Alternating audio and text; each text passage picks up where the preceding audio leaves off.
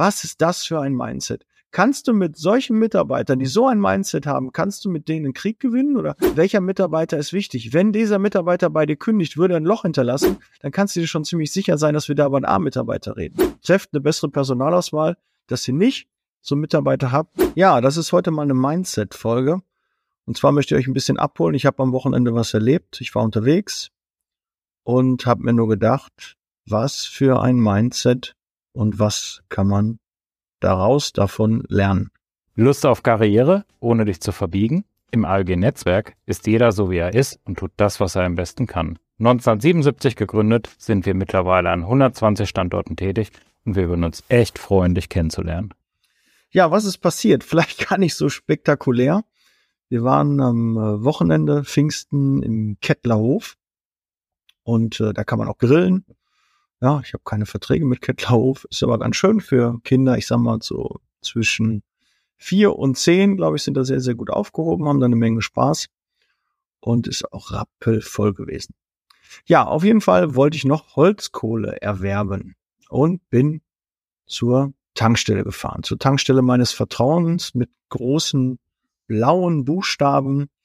Die haben äh, ein Rewe to go mit da drin. Nennen wir sie ruhig Aral. Ja, sie sind, wenn ich jetzt Rewe to go nenne, äh, weiß eh jeder, wo wir, worüber wir reden. Ziel, ich fahre mit meiner Frau, mit meiner Tochter an die Tankstelle mit einem Elektrofahrzeug, ne, finde den Fehler. Aber dafür ist es halt gut. Man guckt, äh, dann haben die draußen so einen Aufsteller, ganz viel Grillanzünder, so, so Pappen, äh, diese Aluschalen, ähm, sogar so ein Einweggrill hatten sie da und Fach mit der Holzkohle war leer. Okay, dachte ich mir. Gehe ich mal rein. Dann habe ich die Dame hinter der Plexiglasscheibe gefragt. Ich sag, haben Sie äh, noch Holzkohle? Das Fach ist da leer. Ja, wenn da nichts drin liegt, dann haben wir wahrscheinlich auch nichts im Lager.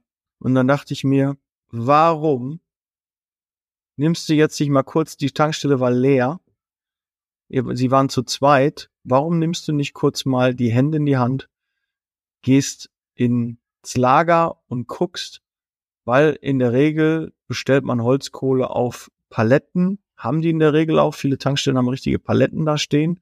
Die hatten jetzt so, so einen kleinen Schrank, wo immer so zwei, drei Pakete äh, drin liegen. Und es ist jetzt nicht die Übertankstelle, ja, und es war auch noch morgens. Äh, klar, kann auch jemand mal Holzkohle dort ordern, aber ich habe ihn dann nachher auch an einer anderen Tankstelle bekommen in Bochum, in der Tankstelle meines Vertrauens vom ähnlichen Hersteller, ähnlichen Anbieter und äh, die hatten ausreichend Briketts und auch Holzkohle gehabt. Also deshalb schaut aus, da kriegt man normalerweise auch Ware. Aber was ist das für ein Mindset? Hast du auch solche Mitarbeiter, die bevor sie irgendwie arbeiten möchten, einfach mal sagen, ja, nee, also wenn da nichts liegt, dann ist wohl im Lager auch nichts mehr, ne? Was ist das für eine Aussage? Ist das äh, für einen zufriedenen Kunden, ist das Dienstleistung? Oder waren Sie, ich gucke schnell in meinem Lager, oder sie sagt mir auch, ich habe schon vorhin für einen anderen Kunden geschaut, äh, da war nichts mehr da, wir haben neu bestellt, äh, müsste morgen wieder da sein oder kommt mit der nächsten Lieferung. Das ist doch mal kundenfreundlich, nicht? Ja, wenn da nichts drin ist, haben wir auch nichts mehr. Ja, wie oft hast du diesen im, in, gerade in Discounter oder so, wenn du da bist? Ja, äh, hier, äh, das und das ist aus, ne? Toilettenpapier hier. Ja, wenn da nichts mehr ist, äh, wir haben mal bestellt. Ware kommt. Ist doch auch nicht kundenfreundlich. Ja, ich weiß nicht, ob das auf der, auf dem Wagen drauf ist.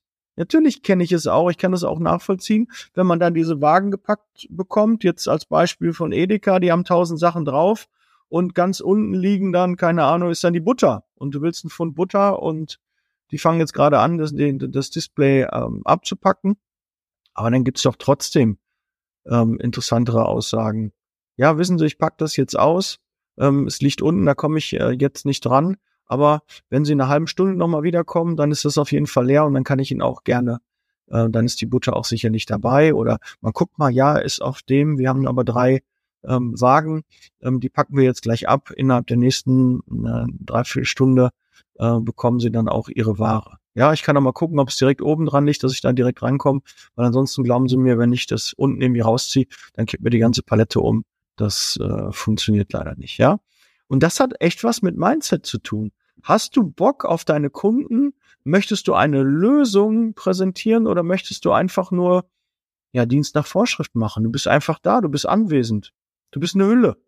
Und du kleingeschrieben, du als Podcast-Hörer, Hörerin und YouTube-Zuschauer wahrscheinlich nicht, bei dir ist es anders, aber ich kenne sehr viele, die einfach nur wie so eine gefühlte Hülle, die einfach nur da sind, ihren Job machen und lass mich in Ruhe. Wie oft gehe ich einkaufen und muss nach Verkäufern hinterherrennen? Da unterhalten sich eher zwei, drei äh, Verkäufer, du stehst da doof irgendwie dabei und willst irgendwie in das Gespräch so rein, ja, dass du deine Frage platzieren kannst und die beachten dich gar nicht, die gucken dich gar nicht an, als ob du Luft wärst.